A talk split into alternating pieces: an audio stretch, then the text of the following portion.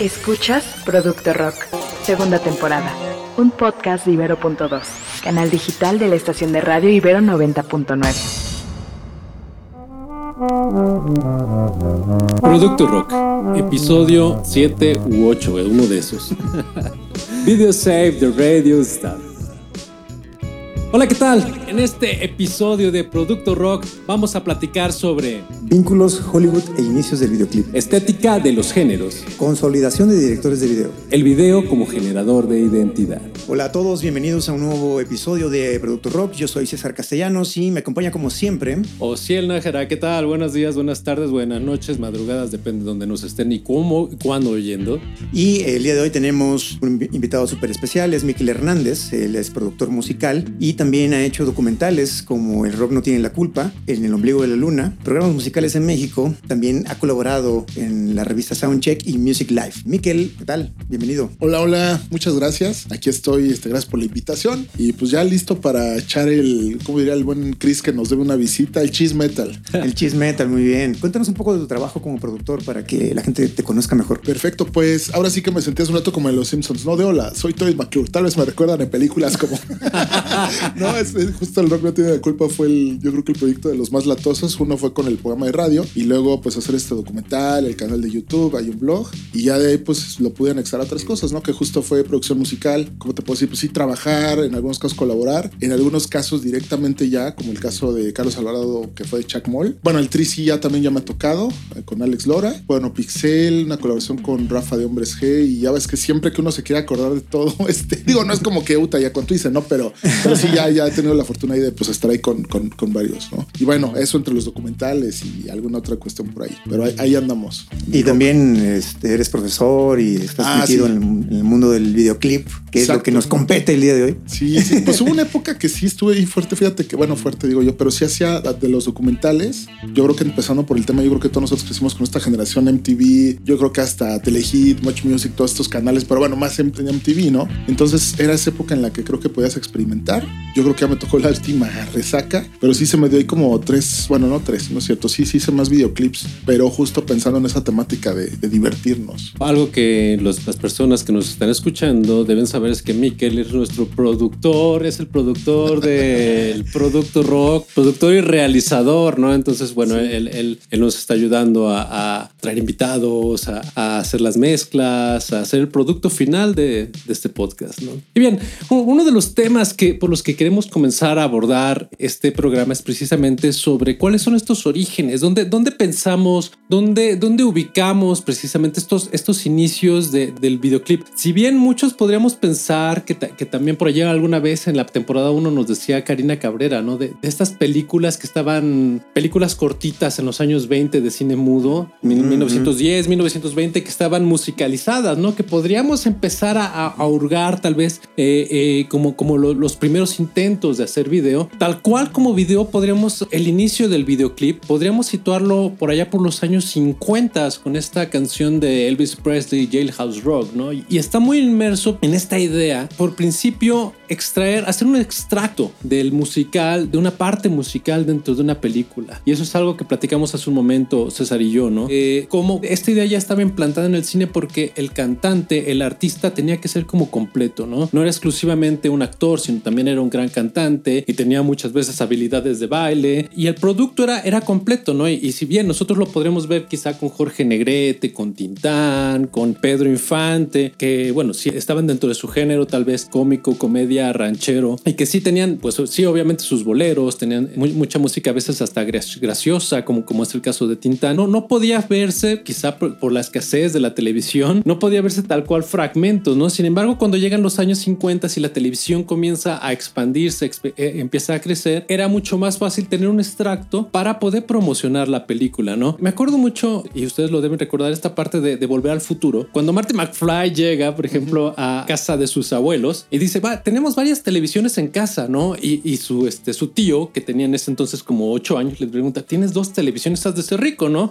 Entonces pensemos, pensemos en Sí, que sí, sí. la televisión no, no era como hoy, ¿no? Que este, tienes dos, tres televisores en tu casa y, y si hablamos de pantallas, pues bueno, ya este, nos vamos hacia un número más, más amplio de, de acceso a los videos, ¿no? Pero sí, efectivamente pensábamos, pensábamos o lo ubicábamos en los años 50 con este producto completo que por principio era Elvis Presley. Y eh, también platicábamos un poco de esta relación de música-cine que ya hemos visto en otros episodios, de cómo crear este producto completo y al mismo tiempo promocionar las canciones de moda que iban a estar ligadas a la película, a la historia de la película y al artista. Y los programas de televisión que ya empezaban a tener invitados musicales y que si bien muchas veces eh, algunos de ellos sí eran programas donde tocaban en vivo, algunos eran eh, en playback, ¿no? También hubo esta cultura que en algún punto se empezó a, a trabajar de esa manera, ¿no? Que era mucho más fácil eh, simplemente tener como el agregado, ¿no? De ya tengo la, la canción terminada, ya tengo el, el producto eh, musical y ya nada más tengo que agregarle algo de visual. Y entonces de estos programas de televisión, nosotros ya ahora vemos eh, que precisamente de esas canciones no había videos específicos como tal. Y lo que vemos ahora son esos extractos de diferentes programas en vivo y estos ya funcionan como videoclips. Sin embargo, eh, tenemos que ir avanzando en el tiempo y las películas precisamente fueron las que tuvieron esta función, ¿no? De poder tener como un material de calidad en, en, video que pudiera acompañar a, la música. Y bueno, pues hace rato platicábamos también de, los años 70, que antes de llegar al punto de, digamos, como cúspide de, esto que sería los años 80, decíamos que también eh, toda la música disco eh, tuvo eh, pues un boom en este sentido. eh, esta música bailable, pues además tenía el, el, plus de la coreografía, ¿no? Es decir, en las películas también veíamos esto, ¿no?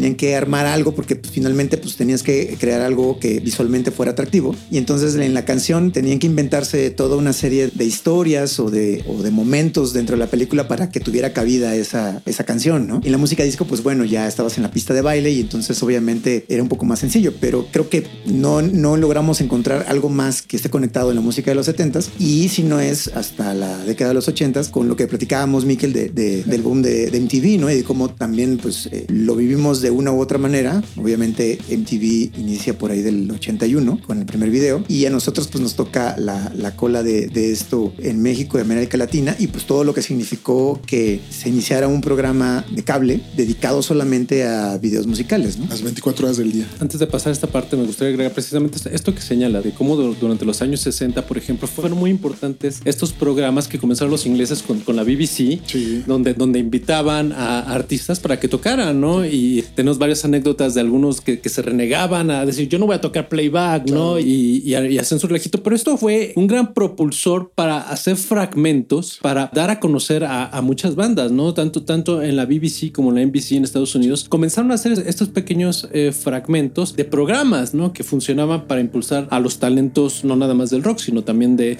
solistas, baladistas de sus momentos. Pues ahorita me, me, me, acordé mucho de. Hay un personaje que era como, ¿cómo les puedo decir? Pues inspirador. Yo creo que sí vieron, no, no sé si vieron la película 24 Hour Party People. No sé si se acuerdan sí, película. Sí, sí, claro. Que de hecho cuenta la anécdota, era Tony Wilson, que era productor este, audio, eh, bueno, televisión en ese momento y creo que justo le tocaba hacer como estos reportajes que vemos o veíamos hace una década y seguimos viendo no en, en televisión no de vete a, a, este no sé al puesto de la esquina. O sea no sé pero temas normalmente ha sido de aviéntate del paracaídas pero de la resbaladilla o sea cosas osas. Entonces me acuerdo que hacen la representación y dice Tony Wilson algún día haré tele de, de, de verdad o algo así creo que dice en la película entonces decide, o sea, él se da cuenta que está pasando algo musicalmente hablando, pues ve que por ahí está detonando el punk, toda la, la escena de Manchester o Manchester, ¿no? Por la la, escena de Manchester. Entonces me acuerdo que él encontró una bodega que estaba creo que en las afueras justo de Manchester y creo que se la rentan barata, creo que sí le prestan las cámaras, etcétera, y decide lanzar su programa. Y él fue el primero que llevó a los Sex Pistols a la televisión, donde juraba a la gente de la época que sentían como John Lydon, mejor conocido como Johnny Rotten, se salía de la pantalla, o sea, que creía la gente que este, y empezaron a desbaratar todo. Entonces, fue esos primeros este, anécdotas fuertes. No, y Ed Sullivan, este, justo te venden este, los fragmentos de, de, Rolling Stones de las épocas que estuvieron, de Beatles, y era otro personaje de la televisión que pues este, invitaba a los grupos y son los videoclips que, que vemos, ¿no? Uh -huh. De blanco y negro algunos. Que de hecho, o sea, había en, en- en, digamos, todo el mundo, entre comillas, ¿no? Pero, por ejemplo, yo que sigo siendo ávido del rock progresivo, Sí, sí. tú lo que encuentras de bandas de rock progresivo europeas, había programas de franceses, ¿no? Donde hacían esto mismo de presentar alguna banda del momento y este, tocando en vivo, ¿no? Y pues lo que puedes encontrar de esa época de eh, Gentle Giant o de Magma o de, o de estas bandas así de que, eh, pues que obviamente no, no eran eh, las más eh, internacionales en ese entonces, Sí. eh, lo, lo obtienes por programas de televisión. Exacto. No me acuerdo si fue despuesito, pero Banco del Mutuo Socorso y todas esas, eh, bueno, hacían estas este, efectos de la época temprana de la televisión, ¿no? Este medio psicodelia. Ajá, claro, Fueron otras sí. bandas, Claro. Black Sabbath, ¿no? Que por el- los videos que conocemos de Iron Man y Paranoid creo que es de esas. Exacto, sí, totalmente, ¿no? Hierro. Allí- Y allí pasó algo bien interesante también con, con la historia de los videos. Vamos a regresarnos otra vez a los años 15 del, siglo pasado con, con el cine, porque me acuerdo, me acuerdo mucho que algo, algo que, que fue un completo fenómeno que cambió y revolucionó todo el cine fue precisamente la aparición de Georges Méliès, que fue el primero que empezó a meter efectos especiales en la realización cinematográfica. Antes de Méliès, todo era un cine donde, no sé, que, que hacían los hermanos Lumière, donde se veía un tren que venía de la estación, ¿no?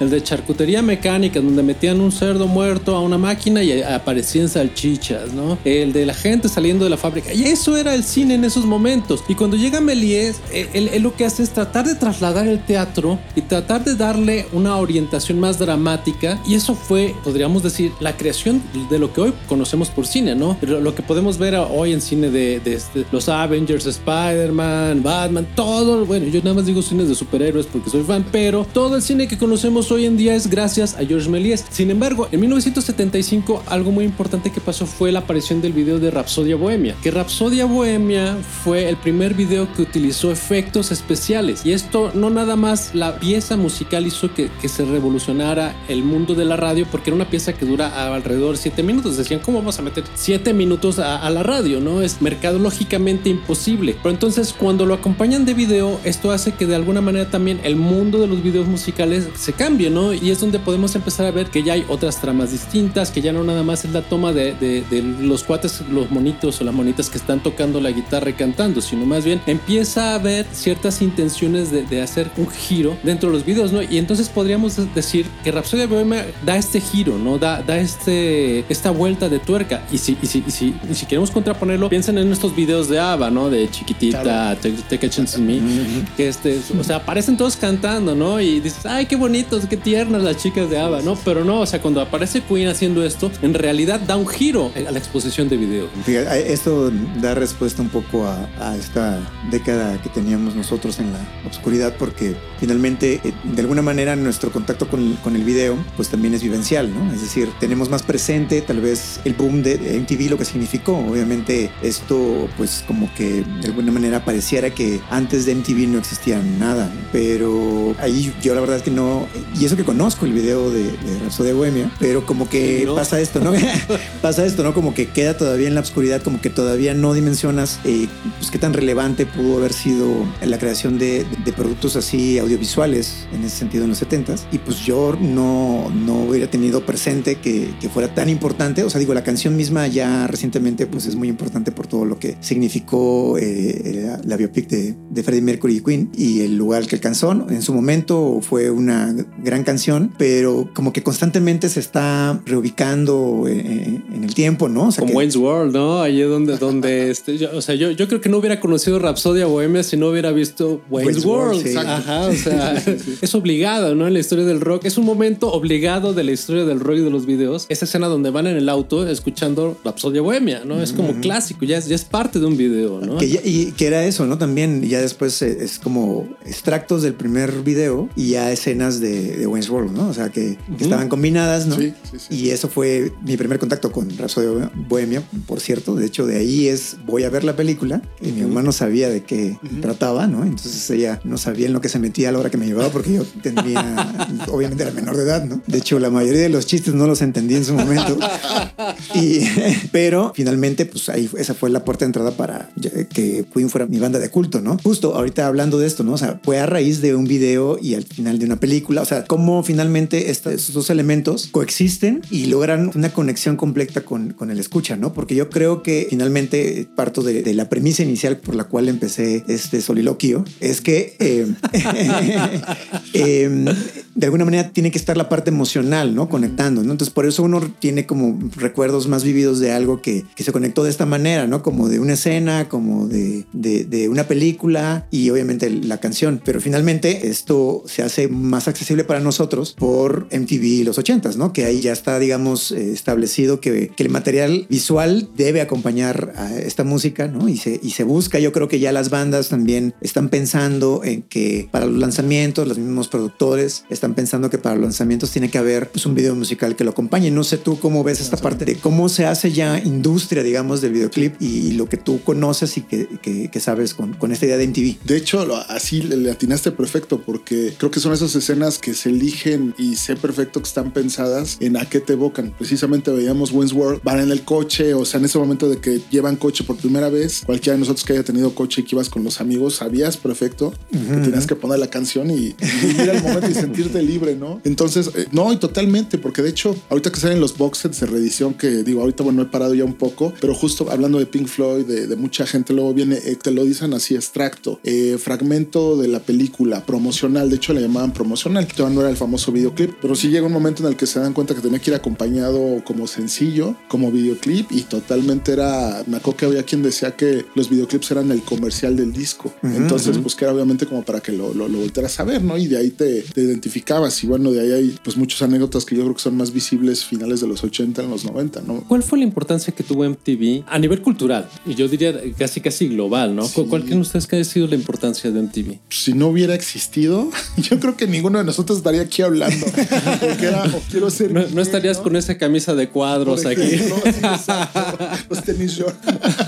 sí, o sea, es que te, te daba una identidad pues visual, ¿no? O sea, era. Mira, aparte me gustaba porque te voy a decir que qué es lo que encuentro actualmente, ¿no? Cualquiera que digo, siempre ha existido la guerra generacional, pero creo que MTV tenía esa época que veías a un video de Peter Gabriel o de Phil Collins y de repente veías a Kiss y de repente veías a Bowie. O sea, ese respeto. No, no te ponías de, ah, eso es viejo. Digo, siempre ha existido esa guerra generacional, pero la, o sea, te identificabas por cualquier lado, ¿no? O eras eh, la parte artística, o eras la parte rebelde, o eras la parte hair metal, que ahorita, yéndonos a los 80, pues todas las bandas de hair metal, ¿no? Aerosmith, este, bueno, Poison ya es más ochentero, pero todos estos lotardos, este, Aerosol, Sprite. O sea, al final del día creo que adaptabas alguna, alguna cuestión y no sé si les pasó, o sea, esto es algo que siempre cuento, a lo mejor ya nosotros fuimos más, o sea, nos tocó los 80, pero ya nos tocó vivir lo más los 90, era tener esa identidad propia y había veces que no preferías no salir o te juntabas con los cuates a ver videoclips. O sea, a mí sí me pasó a veces de, no, mejor vente y nos poníamos a ver toda la programación y no salías. ¿Qué, qué hubiera sido de Twisted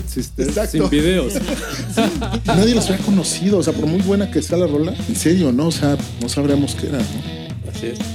O sea, te digo, creo que el, el, mejor, la mejor palabra que le podemos decir MTV era que era un aparador, donde ya nos ponía este, pues el producto, tú sabías si le entrabas a Metallica o Aerosmith o lo que fuera. De, de hecho, tengo la, la, teoría de que gracias al video, mu muchos, muchos músicos pudieron sobrevivir como los de Ajá, de Take On Me, ¿no? O sea, claro. que o sea, Ajá, ¿cuántas otras canciones conoce, no? Pero, pero todo mundo ubica Take On Me. Claro. Todo mundo. Y también fue un video que, que, bueno, desde mi perspectiva muy subjetiva, creo que también marcó este eh, este hito de, de, de, usar la tecnología claro. dentro de, de, los videos, ¿no? Como lo pudimos ver después con otras, con otras películas, con otras películas, ¿eh? con otros videos que este, como Cradle of Love de, claro. de Billy Idol, ¿no? Que, que, sí empezaron a meterle más recursos tecnológicos o este que decías César de Sledgehammer. Sí, ¿no? Del uso del cuadro por cuadro, ¿no? En las, en, en, en en los videos de Peter Gabriel, ¿no? que incluso, o sea, finalmente creo que también eh, si conectabas con un género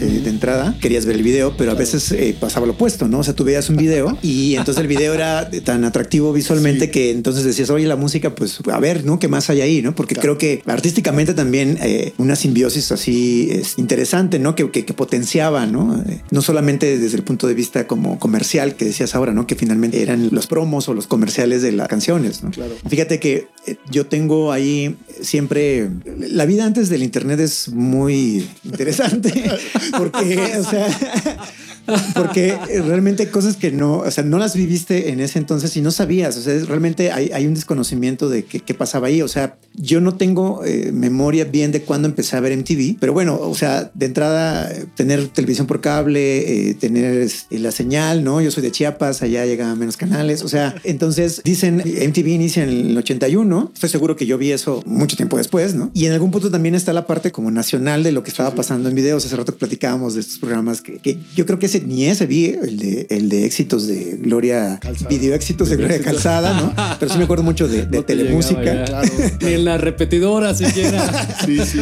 Pásenme sí. los, los betas de esos, por favor. Yo tengo un, un, recuerdo que a ver si coincidimos que me ha espantado y les digo, ahorita les digo por qué. Estábamos viendo telemúsica y creo que ahí fue donde yo conocí el video de Smash Lightning Spirit, que de ese podemos hablar en X cantidad de cosas por lo, todo lo que pasó. Claro. Uh -huh. Pero yo me acuerdo que tenía un intro que nunca supe si lo armó telemúsica. Y yo me acuerdo que primero era algo cayendo como del cielo o estrellas. Y me acuerdo que de ahí como que caminaba algo y entraba a la bodega, que era donde empezaba el piecito de Smells Like Teen Spirit. Creo que alguna vez he coincidido con algunos más que me dicen, ¿verdad que sí había un intro y nunca hemos sabido? O sea, lo he buscado de la gente que subía ripeadas sus betas VHS. Ajá, ajá. Si era intro de telemúsica o se cortó al final. Porque sí me acuerdo que caía como algo así, ¿no? Y daba esta introducción de... Bueno, si, si alguien allá afuera nos está escuchando y tiene esta intro en un beta, por favor, conect con Miquel para que, o con Miquel para favor. que no crea que es parte de su imaginación. Exactamente, porque si estoy. Saquen la colección. Digo, sí, lo vio, lo soñé, pero era seguido, me acuerdo perfectísimo.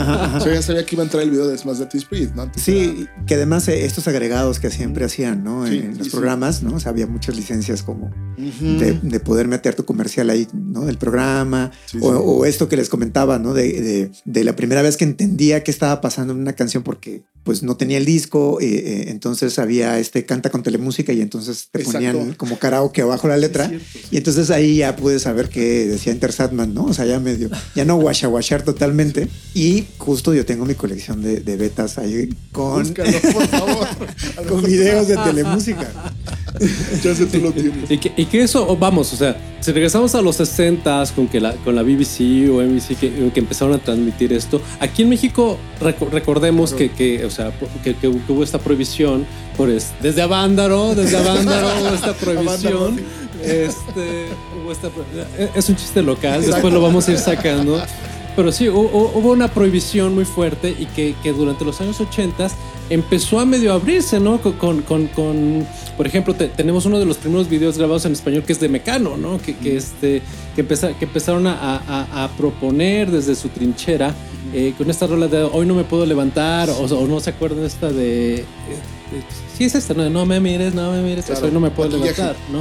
Ah, la, uh -huh. de la de maquillaje también. Y entonces allí empezaron a, a, a, se empezaron a grabar los primeros videos en español y que también aquí en México empezaron a tener este alcance a través de, de estos, de estos programas como, como Video éxitos, video éxitos de Gloria Calzada y hasta después Pati Chapoy también Pati ponía, Chapoy. si no mal recuerdo. En XETU llegábamos a ver videos. Y bueno, escasamente los podíamos ver en siempre domingo cuando ya no llegaba el artista, los, este, o cuando el artista no alcanzaba a, a hacer su, su playback, este, mandaba, mandaba el video. Y podemos ver ahí cómo, cómo, surgen grandes hitos del rock nacional de los años 80, ¿no? Allí como, como los caifanes, como, bueno, del rock, y del rock en, en español como Soda Stereo, ¿no? Que copiaban ciertos modelos y copiaban ciertos estilos a partir de que también se acercaban a los videos, ¿no? Y platicamos hace un momento, ¿no? Por ejemplo, eh, algo que empieza a delinear MTV son las tribus urbanas, que si bien en ese momento no podemos llamarlas tribus urbanas, sino más bien ciertas, uh, ciertos apegos a determinados géneros. Por ejemplo, que se pensaba que The Cure o The Pitch Mode era música dark, ¿no? Yo recuerdo a mis compañeros dark en la prepa que es que yo escucho The Cure y de repente escuchas Love Song o escuchas eh, Friday I'm in Love y dices, está bien sí, gótica, está bien dark esto, ¿no? Está, está bien dark.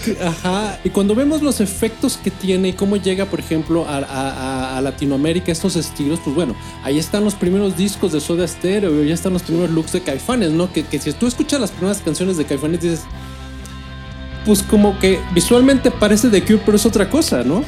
sí, totalmente. Y sabes que un dato que nos encanta regresar al tiempo, fíjate que sí hubo una cuestión de videoclips. Bueno, no en videoclips, pero justo estas presentaciones se llamaba La Hora Azul. Era un programa y creo que es de los 50, era blanco y negro. Entonces era Toña la Negra, pues Cuco Sánchez era toda esta generación, ¿no? Que a lo mejor ya la veíamos muy aseñorada. Bueno, los de Javier Solís eran fragmentos de películas y era un mega videoclip, pero sí hubo, digo, todavía lo encuentran yo creo que ahí en la 21 tienda que queda, son colecciones de esas presentaciones de los programas. Nada más que mucho material se perdió ahí en el 85 justo, pero sí estaba esa época y ya posteriormente lo que dicen de los pues, caifanes, eh, nos quedamos en una época sin videoclips, ¿no? O sea, 100% real. Bueno, en los 50 y 60 se salvó porque acuérdense que esas películas donde salía César Costa, Enrique Guzmán justo era también rescatar todo ese acervo, ¿no? De aquí sale para un videoclip, pero era, pues fue lo poco que se rescató, pero ahora, si quieren ir a la historia del mega videoclip, acuérdense del de la incondicional de Luis Miguel, con producción, a la Fuerza Aérea, este, militares. A la Top Gun.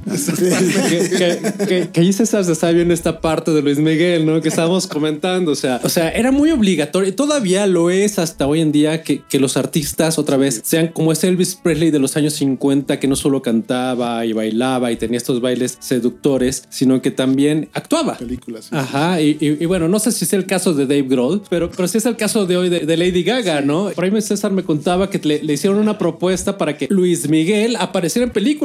Hablamos de Luis Miguel en Producto Rock. Exacto. bueno, sus primeras películas, ¿no? Este, que hay muchos memes de, las de Chavito. Claro, que, creo que yo entiendo por qué no quería actuar. Eh, entiendo por qué ya dijo, no, yo no quiero estar en películas, pero eh, este, todo esto sale porque en algún punto terminé viendo la serie de Luis Miguel en Netflix y hacen mención de esta parte, ¿no? Donde, donde eh, por estar con María Carey le dice que tiene que entrar a Hollywood y logra que le propongan algunas películas y digamos que algo que se iba a concretar era quisiera la película del zorro. Y este bueno ya en la serie ya ¿Se la imaginan en el zorro no creo que no. No siento mi pierna. Sí. Exacto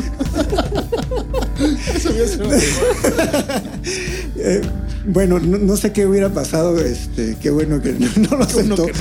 Pero bueno, o sea, eh, todo sale porque, eh, pues finalmente, la, idea de, que ya siendo un músico reconocido, ¿no? Un cantante reconocido, pues tienes que seguir como expandiéndote. Y la idea es entrar al mundo del cine y de Hollywood, ¿no? Y entonces, obviamente, pues el, producto es completo, ¿no? Porque vas a hacer promoción en el cine de tu música y al mismo tiempo la música va a tener el aparador del cine. Y entonces, eh, hasta la fecha, pues es como el paso a seguir, ¿no? O sea, cuando llegas a un nivel musical, buscan luego cómo moverse a esta parte de la industria del cine, ¿no? Y bien, hasta aquí llegamos con esta primera parte de cómo el video, los videoclips salvaron a las estrellas de rock. No se pierdan la próxima edición de Producto Rock con Miquel Hernández, donde continuaremos esta sabrosísima charla. Los esperamos aquí en Producto Rock. Producto Rock se transmite a través de Ibero2.cloud, canal digital de la estación de radio Ibero 90.9. Siéntate a escucharnos.